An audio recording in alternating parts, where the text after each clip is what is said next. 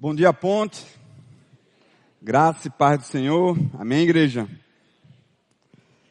Feche seus olhos, vamos orar. Senhor Jesus, obrigado, Pai amado, por esse encontro, por essa, por esse ajuntamento, Senhor. Nós te louvamos porque a tua misericórdia se renovou nesta manhã, apesar de quem nós somos, Pai. Nos visita, Senhor. Que não saiamos da mesma forma que aqui chegamos, que a tua palavra encontre solo fértil em nossos corações para germinar, frutificar, para que esses frutos abençoem a nossa família, a nossa sociedade, a nossa cidade, Senhor. Eis-nos aqui, Pai, ser conosco nesta manhã, Pai. Fala aos nossos corações, em nome de Jesus, a ponte diz, amém, amém igreja. Alegria estarmos mais um domingo aqui reunidos para buscarmos ao nosso Senhor. Tivemos uma semana muito abençoada. Quem esteve aqui na última terça-feira participou de um momento muito especial, que foi a ordenação do nosso irmão Alessio Pontes. Foi uma cerimônia muito especial para nós como igreja, nós estamos partindo aí para 10 anos de comunidade e ordenamos o nosso irmão Alessio, que abençoou aqui tantas vidas na hospedaria, no núcleo de cuidado. E agora ele está partindo, na realidade ele já está em Caruaru. Agora pela manhã ele está com o pastor Digo Caragulian, o Alberto, o nosso querido Beto, pastor lá em Caruaru, onde Alessio vai se tornar pastor auxiliar em Caruaru, na ponte Caruaru. E para nós como igreja, isso é muito significativo. Isso expressa um caminho de maturidade e de crescimento. Então, Beto ligou para Digo, agora em dezembro, foi tudo muito rápido, mas foi providência divina. E o nosso irmão Alessio foi estar assumindo o pastoral de forma auxiliar em Caruaru. Então, para nós, isso é motivo de muita alegria. Na mesma terça-feira, como vocês viram no vídeo, nós, como igreja, reiniciamos o projeto Segue do Futuro, estamos no segundo ciclo formativo. E, gente, é, isso é muito especial o que a Ponte vem desenvolvendo ao longo desses anos. Nós temos esse compromisso, como expressão de quem nós somos, como expressão da nossa espiritualidade. O compromisso em transformar uma cidade que é classificada como a mais desigual do Brasil. Eu não sei quem sabia disso, mas Recife é a capital mais desigual do Brasil e entendemos como igreja, sim, somos convocados a agirmos nessa realidade que atenta contra o nosso reino, que é um reino de justiça. Somos cidadãos de um reino onde isso não existe. E, portanto, vamos fazer o possível como igreja para lutar contra essas expressões malignas são expressões do mal, construídas pela ação humana. E sim, como igreja, temos esse compromisso e vamos fazer daqui a 15, 10, a 20, 30 anos. A ponte tem isso em seu DNA, porque entendemos que isso é convocação do nosso Senhor. Amém, igreja? Ainda também compartilhando um pouco da alegria, nós temos uma irmandade muito grande aqui com a Igreja Reconciliação na última quinta-feira tivemos a sagração do atual bispo, Dom Ivan Rocha. Alguém conhece o Ivanzinho Rocha? Alguém já ouviu falar do Ivan? Foi um momento muito lindo. É uma igreja litúrgica, sacramental. Nós estivemos lá. Foi muito especial essa sagração do Ivan Rocha, que é um irmão de caminhada.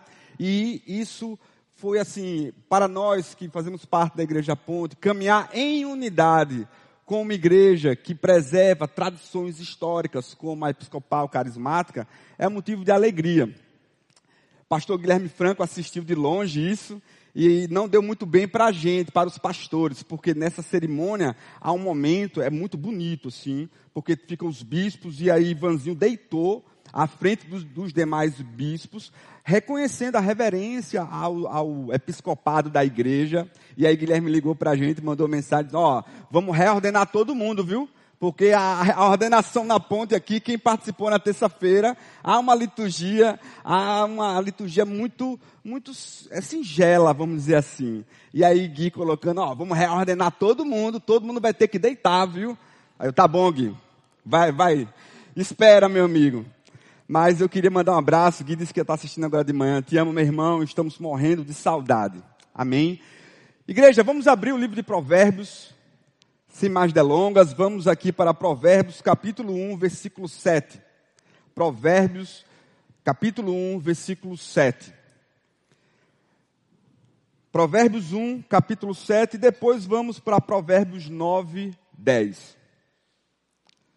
O temor do Senhor é o princípio do conhecimento. O temor do Senhor é o princípio do conhecimento. Os loucos desprezam a sabedoria e a instrução.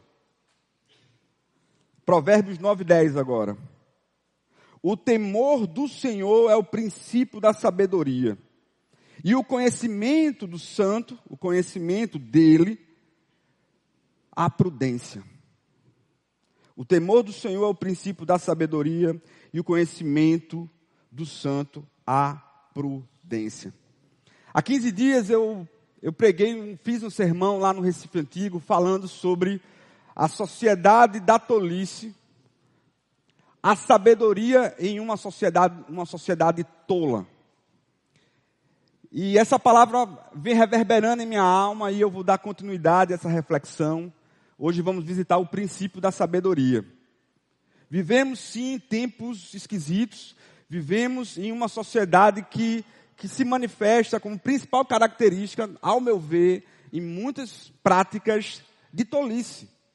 Tolas, fúteis, vãs. Agora, a última classificação que temos na nossa sociedade, somos a sociedade agora classificada como sociedade do cansaço.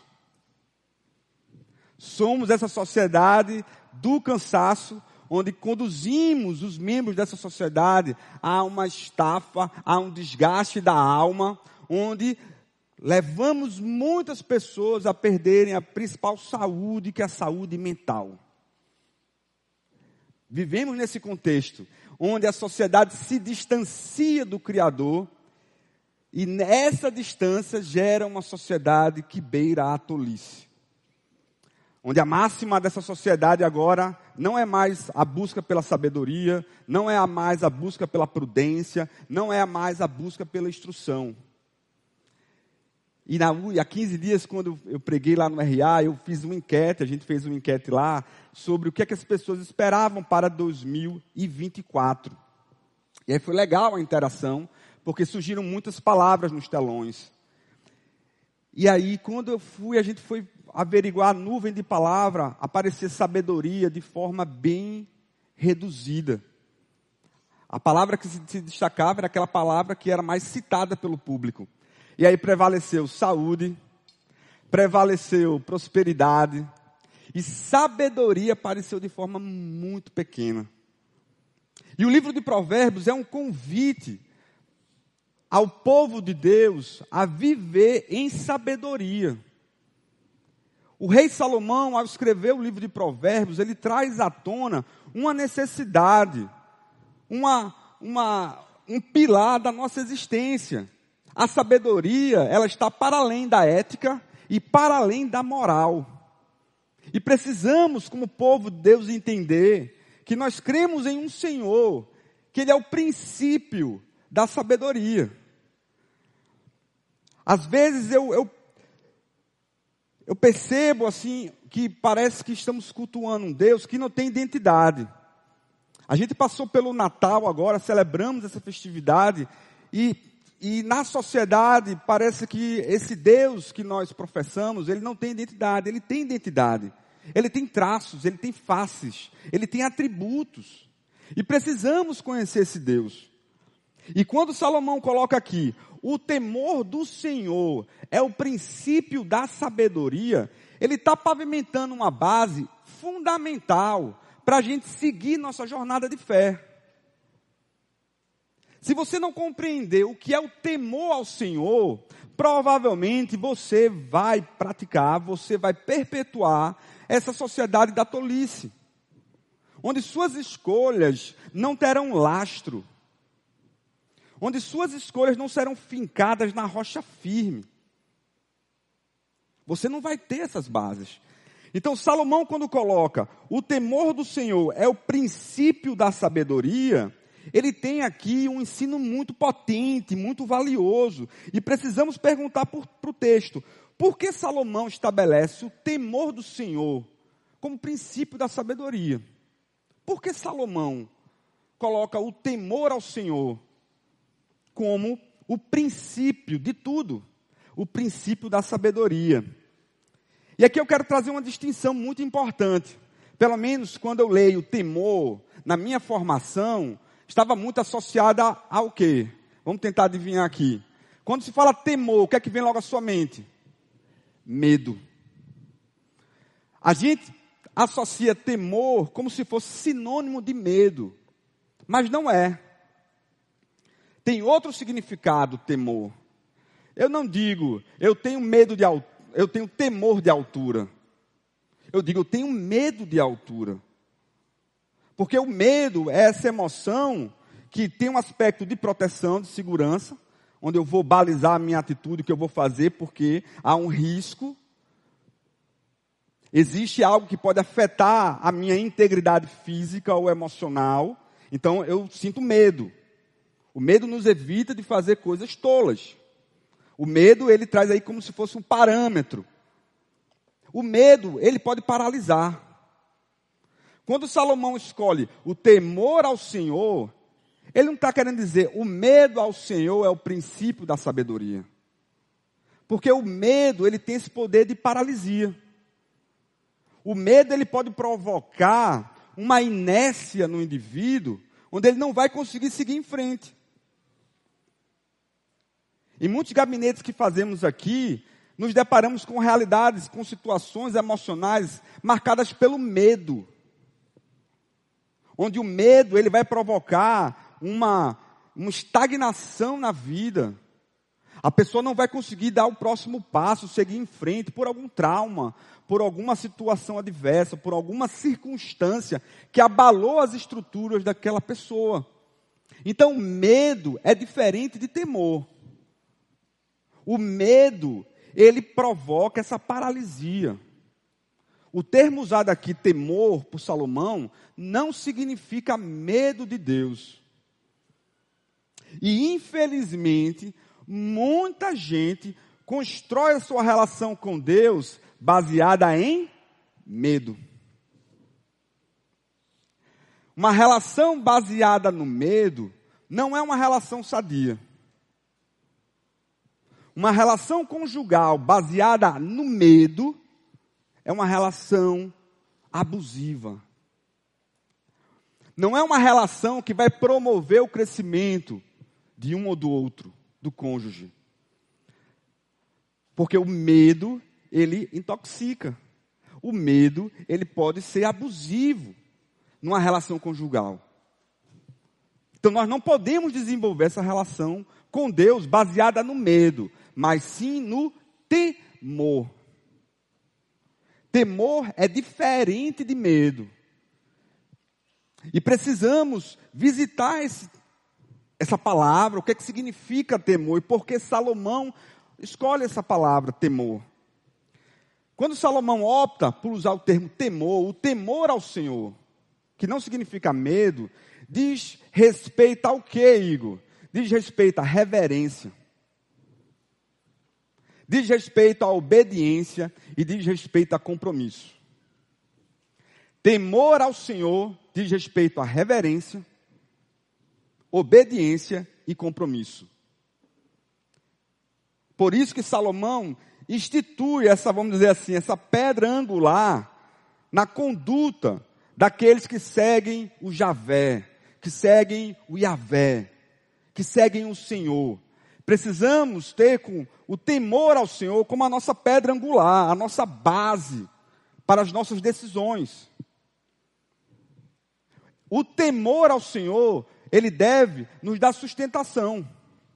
Mas eu só tenho temor a alguém se eu conheço. Eu só reverencio alguém se eu conheço a pessoa. Eu não vou reverenciar alguém se eu não conheço. E a convocação que Salomão faz é para que tenhamos reverência ao nome do Senhor. Mas não é uma reverência marcada pela religiosidade vã, fugaz. Mas que essa reverência, ela gera em nós prática de vida. Ela gera em nós encarnação.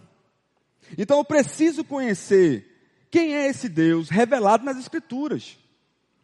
E ao conhecer o Criador, eu vou me deparar com o Alfa e o Ômega. Eu vou me deparar com o início e o fim. Eu vou me deparar com o conhecimento, com o Logos, como, como João usa, a palavra, que dá origem a tudo. Que dá origem a mim, dá origem a você, ao fôlego de vida que eu carrego, vem dele. Eu preciso conhecer o Javé, o Criador. Porque somente assim eu vou temer ao Senhor. E o temor ao Senhor gera essa reverência.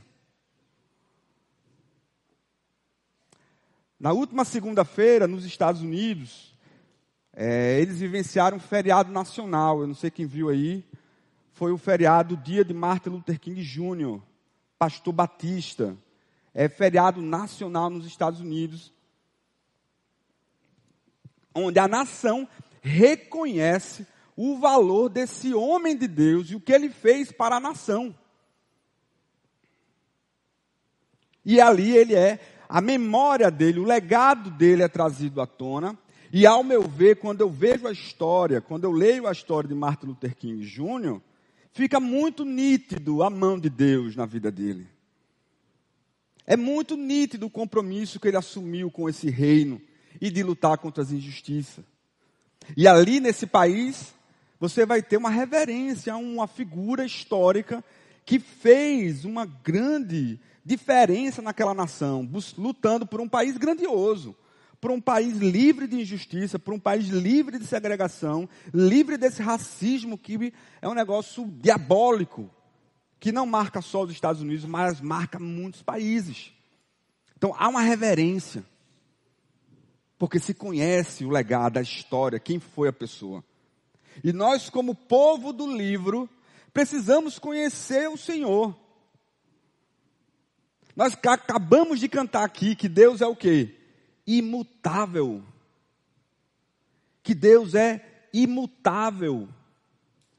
Nós cremos no, Deus de Abraão, de Isaac e Jacó. Cremos nesse Criador. E, portanto, devemos balizar nossa vida segundo a sua vontade. Então, temor é diferente de medo.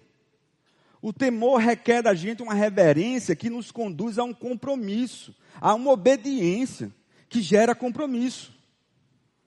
Eu obedeço porque conheço o meu Criador.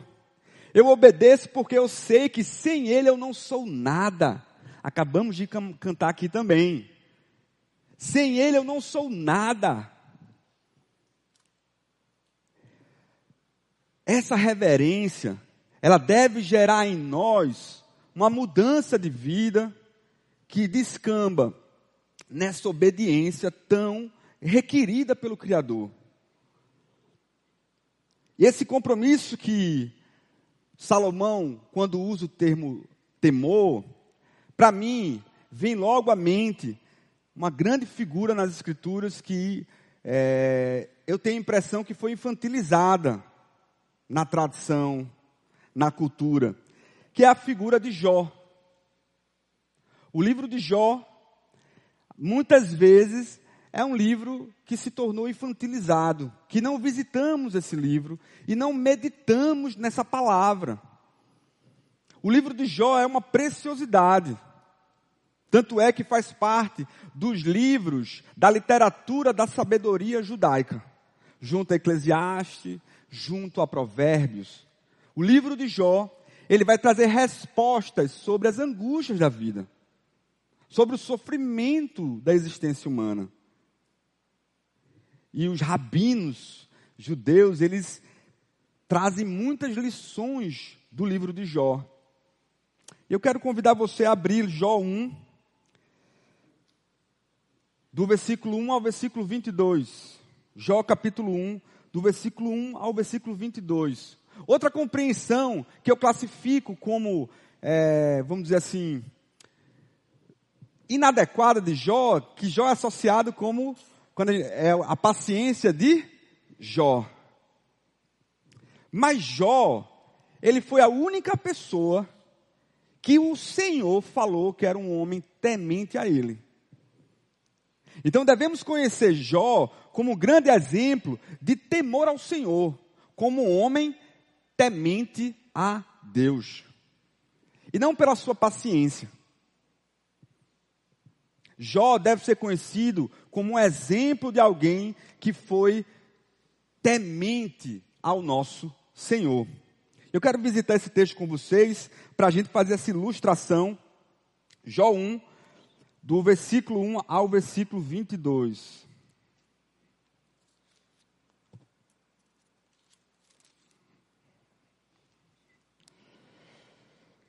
Na terra de Uz vivia um homem chamado Jó. Era homem íntegro e justo. Temia a Deus e evitava fazer o mal. Tinha ele sete filhos e três filhas, e possuía sete mil ovelhas, três mil camelos, quinhentas juntas de boi e quinhentos jumentos. E tinha muita gente a seu serviço. Era o homem mais rico do Oriente.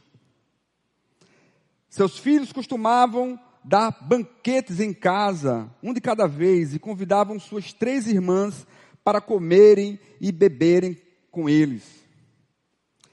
Terminando um período de banquetes, já mandava chamá-los e fazia com que se purificassem. De madrugada ele oferecia um holocausto em frente de cada um deles, pois pensava, talvez os meus filhos tenham, é, tenham lá no íntimo pecado e amaldiçoado a Deus. Essa era a prática constante de Jó. Certo dia os anjos vieram apresentar-se ao Senhor e Satanás também veio com eles. O Senhor disse a Satanás: De onde você veio? Satanás respondeu ao Senhor: De perambular pela terra e andar por ela. Disse então o Senhor a Satanás: Desculpa aqui, está muito pequena ali. Reparou em meu servo Jó, não há ninguém na terra como ele. Irrepreensível, íntegro, homem que teme a Deus e evita o mal. Será que Jó não tem razões para temer a Deus? Respondeu Satanás. Acaso não puseste uma cerca em volta dele, da família dele e de todo o que ele possui? Tu mesmo tens abençoado tudo o que ele faz, de modo que os seus rebanhos estão espalhados por toda a terra. Mas estende a tua mão e fere tudo o que ele tem, e com certeza, e com certeza, ele te amaldiçoará na sua face. O Senhor disse a Satanás: Pois bem, tudo o que ele possui está nas suas mãos apenas não toque nele. Então Satanás saiu da presença do Senhor. Certo dia, quando os filhos e as filhas de Jó estavam num banquete, comendo e bebendo vinho na casa do irmão mais velho, um mensageiro veio dizer a Jó: Os bois estavam arando e os jumentos estavam gastando, pastando, perdão, por perto, quando os, os sabeus, eu vou ler aqui, tá gente? Essa letra está muito pequena aqui. É, e os sabeus atacaram e os levaram embora. Mataram a espada os empregados e eu fui o único que escapou para lhe contar. Enquanto ele ainda estava falando, chegou outro mensageiro e disse: Fogo de Deus caiu do céu e queimou totalmente as ovelhas e os empregados. E eu fui o único que escapou para lhe contar. Enquanto ele ainda estava falando, chegou outro mensageiro e disse: Vieram caldeus em três bandos Atacaram os camelos e os levaram embora. Mataram a espada os empregados e eu fui o único que escapou para lhe contar. Enquanto ele ainda estava falando, chegou ainda outro mensageiro e disse: Seus filhos e suas filhas estavam num banquete, comendo e bebendo vinho na casa do irmão mais velho, quando De repente, um vento forte veio do deserto e atingiu os quatro cantos da casa, que desabou. Eles morreram e eu fui o único que escapou para lhe contar. Ao ouvir isso, Jó levantou-se, rasgou o manto e rapou a cabeça. Então prostrou-se no chão em adoração e disse: Saí nu do ventre da minha mãe e nu partirei. O Senhor deu, o Senhor o levou. Louvado seja o nome do Senhor.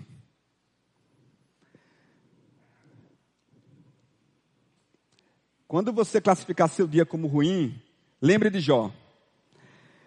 Essa passagem é, muito, é muito impactante, porque são circunstâncias que vão além do controle de Jó. Foram circunstâncias que sobrevieram à vida de Jó, na qual Jó não, não teve responsabilidade alguma. E foi tudo assim de uma única vez. A descrição que temos aqui é, um, é uma descrição extremamente desafiadora se você coloca, se você se coloca no lugar de Jó. Se imagine no lugar de Jó, tendo esse dia tão complicado, tão desafiador. De uma hora para outra você perde tudo. De uma hora para outra você perde tudo, aparentemente tudo. E o que me chama a atenção aqui, Jó perdeu posses, riquezas, Jó perdeu filhos, seus filhos ali foram, foram tragados do nada, a casa desabou, e Jó era um cara justo, íntegro.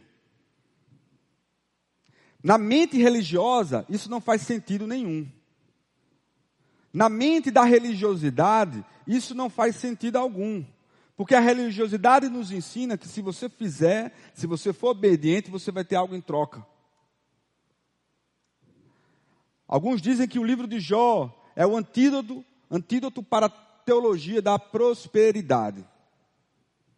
É o antídoto para essa teologia da prosperidade, que agora temos uma, uma uma neo-prosperidade agora, misturada com técnicas aí de neurolinguística, com técnicas de coach, fizeram um, um samba do crioulo doido aí, pegaram um pouco dessa teologia, misturaram com algumas técnicas para que você destrave códigos e, enfim, libere seu potencial. Esse livro é um antídoto para tudo isso. O livro de Jó ele mostra um homem que, em meio a uma adversidade, a um tempo ruim que chegou na vida dele, onde não há luz, onde ele, o sentimento que paira em Jó é de que Deus se apartou, que Deus não é mais por ele. Mas a reação de Jó revela um coração temente, revela alguém que conhece o Criador a resposta que Jó dá é algo muito singular. Nu saí do ventre da minha mãe e nu tornarei para lá. O Senhor o deu e o Senhor o tomou. Bendito seja o nome do Senhor. Essas palavras só podem sair do coração de alguém que genuinamente conhece o seu Criador. Essas palavras só podem sair de um coração que está abatido. É comum na tradição judaica o rasgar as vestes como expressão da dor da alma, raspar a cabeça como expressão desse, desse sofrimento na alma. Mas Jó não blasfemou contra o Senhor. Ele sabia que tudo que ele tinha pertencia ao Senhor, que é outro ensinamento que podemos extrair daqui. Jó compreendia que tudo que ele tinha, ele era o homem mais rico do Oriente. Os teólogos trazem que esse livro ele foi escrito por volta aí do século 5 ou 4 antes de Cristo, nós não temos tanta precisão, mas essa história é um relato de uma tradição oral. Jó, ele é conterrâneo dos patriarcas da fé. Então, na cultura judaica, existia esse relato da história de Jó, era passado de pai para filho, de gerações em geração, e quando foi por volta do século 5 ou 4 antes de Cristo, se tornou o livro de Jó. E o livro de Jó tem muitas lições para o nosso dia, para os dias de hoje. Porque ele traz esse princípio, que é o temor ao Senhor. E o principal aqui, o, o, a base que ele traz, essa compreensão de que ele não é dono de nada. Nós não somos senhores de absolutamente nada. E vivemos nessa história, nessa vida, como se nós fôssemos o, o autor, os autores da vida. Quando não, nós não somos. Nós não temos domínio sobre absolutamente nada. Nós não temos controle do tempo. Meu filho Gabriel está com 10 anos já. Eu fico assim. Felipe está com 5. É fugaz, nós não temos controle, nós não conseguimos retardar absolutamente nada no que diz respeito ao fôlego da vida. O Senhor está no controle da história. Apesar da circunstância que nós vivemos, mas o Senhor, Ele tem o controle, tem as rédeas da história. E Jó, em seu relato aqui, ele reafirma. E isso aqui eu acho impressionante. Porque apesar da dor, apesar do sofrimento, Jó não blasfemou contra o Senhor. Isso só é possível com aquele que tem um coração genuinamente rendido e sabe quem é o Senhor. Então, Jó tinha uma consciência de adoração. Jó tinha uma consciência pautada no Senhor, centrada no Criador. Apesar da dor, apesar do sofrimento.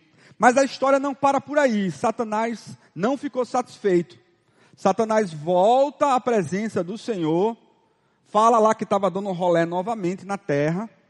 E aí o Senhor viu que ele é justo, íntegro e teme. E é um homem temente a mim. Ai, Satanás, é. Mas e se eu ferir o corpo dele? Porque eu só feri as posses, as riquezas, os bens. Mas se eu ferir a saúde dele, será mesmo? Esse é o, o tete a tete. Jó, capítulo 2, do versículo 4 ao versículo 10. Jó 2, versículo 4 ao versículo 10. Vamos lá, vamos aqui para o texto. Pele por pele, respondeu Satanás: Um homem dará tudo o que tem por sua vida. Estende a tua mão e fere a sua carne e os seus ossos, e com certeza ele te amaldiçoará na tua face. O Senhor disse a Satanás: Pois bem, ele está nas suas mãos. Apenas poupe a vida dele. Saiu, pois, Satanás da presença do Senhor e afligiu Jó. O bicho era rápido, né? Ele já sai e vai fazer lá o terror. Jó com feridas terríveis, da sola dos pés ao alto da cabeça. Então Jó apanhou um caco de louça com o qual se raspava, sentado entre as cinzas. Então sua mulher lhe disse: Você ainda mantém a sua integridade amaldiçoe a Deus e morra. Ele respondeu: Você fala como uma insensata. Aceitaremos o bem dado por Deus e não o mal? Em tudo isso, Jó não pecou com os lábios. Mantenha essa, essa citação aqui, por favor, Tainá. Obrigado. Você fala como uma insensata. Aceitaremos o bem dado por Deus e não mal. Em tudo isso, Jó não pecou com os lábios. Mais uma vez aqui, observamos uma consciência prostrada ao Senhor. E, como ele era um homem temente, a resposta que ele traz a essa situação é marcada por sabedoria. A resposta que Jó traz é uma resposta marcada por sabedoria e nos convida à reflexão.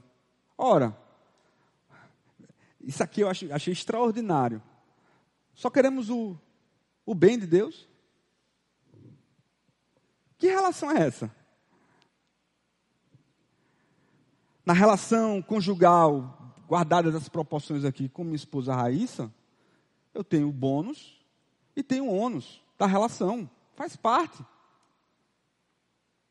O relacionamento que construímos com o Senhor, ele vai ser marcado também por situações adversas que podem sobrevir à sua vida. E quando elas chegarem, vamos agir de forma insensata? Ora, se agirmos dessa forma, estamos nos relacionando com um ídolo. Se a gente age negando ao Senhor, ou blasfemando contra o Senhor, quando o, tempo ruim chega, nós estamos nos relacionando com um ídolo. Porque o ídolo, construído pelo coração humano, ele é construído para atender o, no, o nosso querer. E o nosso querer é só coisa boa. É só é, flores que queremos. Nós não queremos tempos ruins. Nós não queremos as estações adversas. Nós não queremos o outono, o inverno rigoroso. Ora, a relação com Deus, ela deve ser constituída independente da circunstância. Porque entendemos que essa vida é passageira. Que a verdadeira vida daquele que segue o Senhor é no porvir, é no novo céu, é na nova terra. Então a resposta de Jó é algo belíssimo. Essa resposta é encantadora e nos convida à sabedoria nos convida a entendermos que as adversidades, as doenças, é, realidades de morte, realidades de dores da vida fazem parte do caminho. E a igreja não pode agir de forma infantil. Ora, precisamos dar um passo para a maturidade e entendermos que essas realidades existem. E que no mundo teremos aflições. Mas devemos ter bom ânimo. Por quê? nós temos o Senhor conosco nessa dor, nessa adversidade, nessa situação difícil que nós estamos vivenciando. Ou na aflição da vida, do drama da vida. Nós não estamos sós. Nós não somos desgarrados nessa história toda. Há um Senhor por nós. E precisamos fincar a nossa consciência, as nossas convicções na palavra na palavra revelada. E crer que essa mesma palavra que é imutável, que esse mesmo Senhor que se manifestou na história, se manifesta hoje, na minha, na sua vida. Ele é imutável. Essa história perpassa gerações e chega aos nossos dias e se faz carne em mim e você. Portanto, precisamos aprender com Jó. Que foi graças ao temor ao Senhor foi que ele conseguiu passar por essa situação fora do controle. E que levou Jó a crises e mais crises. O livro de Jó é extraordinário com relação a isso. Os amigos olharam para ele, meu irmão, tu está em pecado, bicho, o que está acontecendo na tua vida? Nega esse Deus e segue teu caminho. E Jó se manteve firme, com o coração abatido, com momentos difíceis com o Senhor. Mas a história de Jó é marcada quando um trecho belíssimo que está no final, Jó 42. E aí precisaríamos de um outro momento para a gente aprofundar essa história. Eu convido você a ler a história de Jó. Jó 42. Preciso da Bíblia aqui. Foi feito digo aqui. Tá aí, Tainá. Valeu. Amém. Meus ouvidos já tinham ouvido a teu respeito, mas agora os meus olhos te viram. Jó conhecia, tinha lido, vivia no Senhor, mas essas aflições, as adversidades fizeram com que ele agora enxergasse o Criador. Foram as situações de dor, de aflição, de lamento, de sofrimento, que fizeram Jó agora enxergar o Senhor. Aqui nós estamos no desfecho da história de Jó, e Jó diz: Meus ouvidos já tinham ouvido a teu respeito, mas agora os meus olhos te viram. Olha que lindo isso. Mas agora eu te conheço, não só mais de ouvir falar, mas eu te conheço porque tu me sustentaste em toda essa situação. A minha força veio de ti para suportar a perda dos meus filhos, a perda da minha esposa, a perda das minhas propriedades, as doenças que eu vivi. Se não fosse o Senhor, eu tinha atentado contra a minha vida. Agora, Senhor, eu te conheço, não só mais de ouvir falar. E a nossa jornada de fé é um convite a essa relação para enxergarmos o Senhor na aflição, na dor, no sofrimento. E quando a teologia da prosperidade vai dizer que creia que esses tempos ruins não virão, o Senhor está dizendo o contrário. Sim, faz parte do drama da existência humana. Mas a promessa é que Ele estará conosco todos os dias de nossas vidas. Ele estará conosco todos os dias de nossas vidas. Nos dias bons e nos dias ruins. Nos dias de desespero e nos dias de êxtase. Ele estará conosco. Ele é o autor da nossa história. Ele é o autor da nossa vida. O temor ao Senhor é o princípio da sabedoria para lidarmos com a nossa existência. É essa sabedoria que nos conduz ao longo da nossa jornada de fé.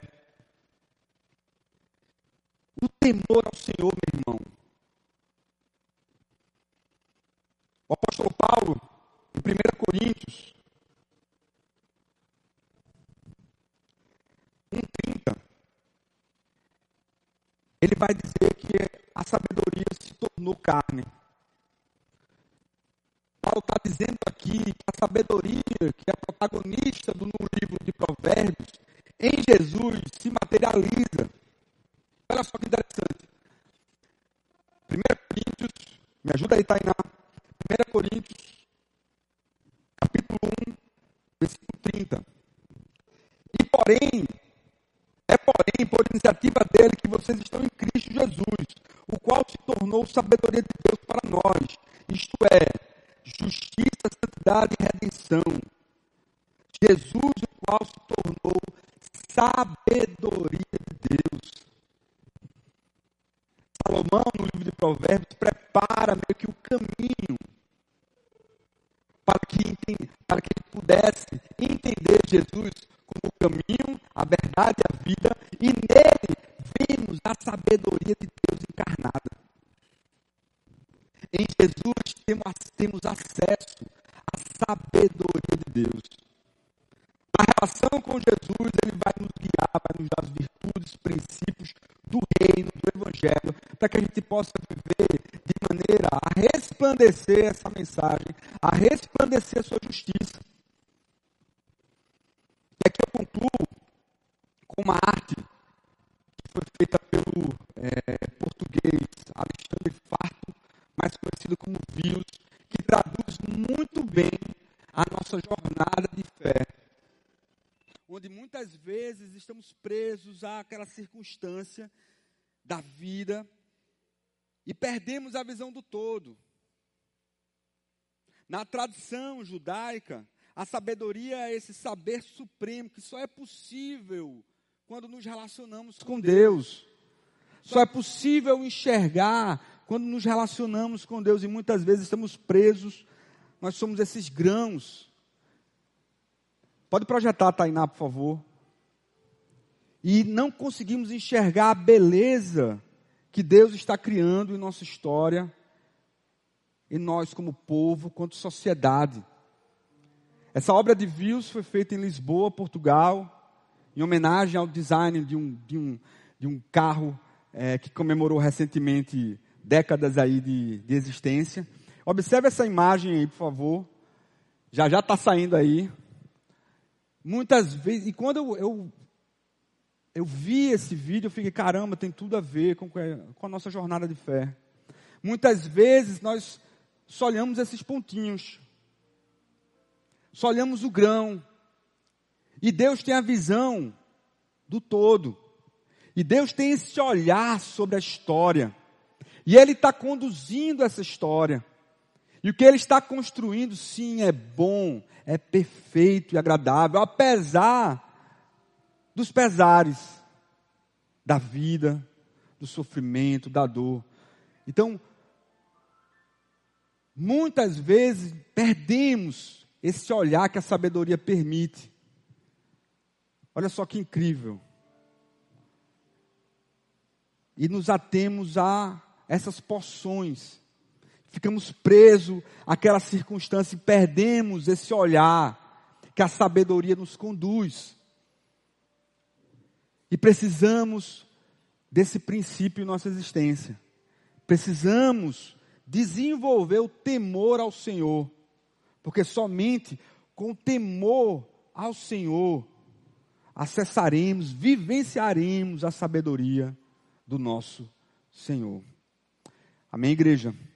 Feche seus olhos, vamos orar.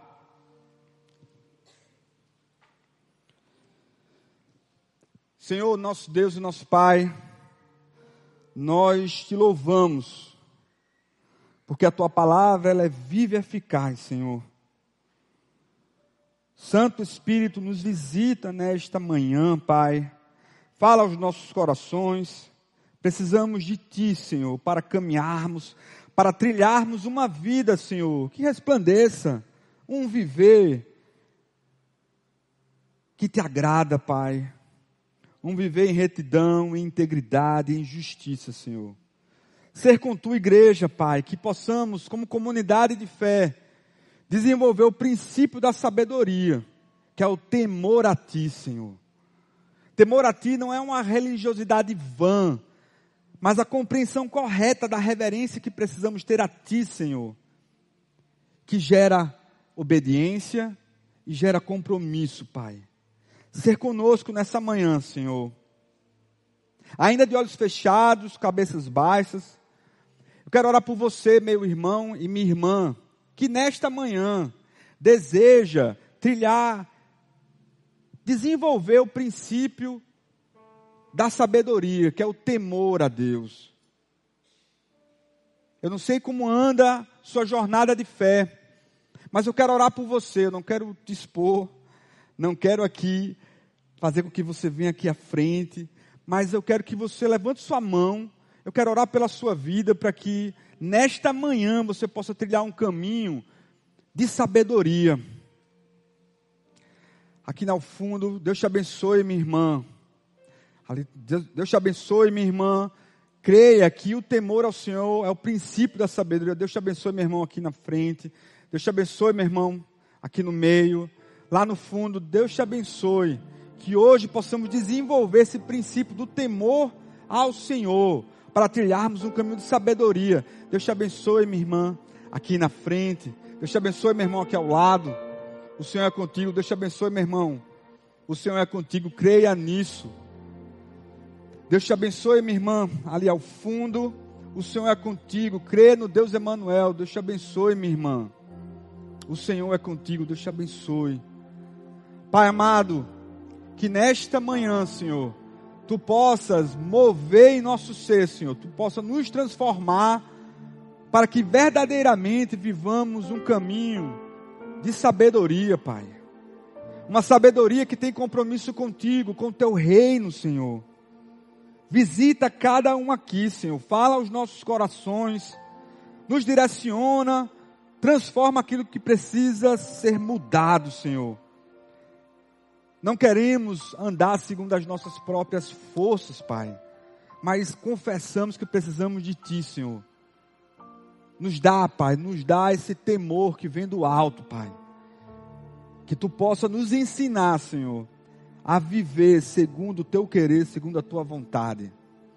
E o teu viver, Senhor, é marcado por graça, é marcado por misericórdia, é marcado por bondade, é marcado por amor, Senhor. Que em nosso ser possamos encarnar essa mensagem, Senhor. Não queremos viver de fachada, Pai, mas verdadeiramente faz morada em nós, Senhor. Assim que te oramos e te pedimos e te agradecemos, Senhor. Em nome de Jesus, e a ponte diz: Amém. Amém, Senhor. Glória a Deus.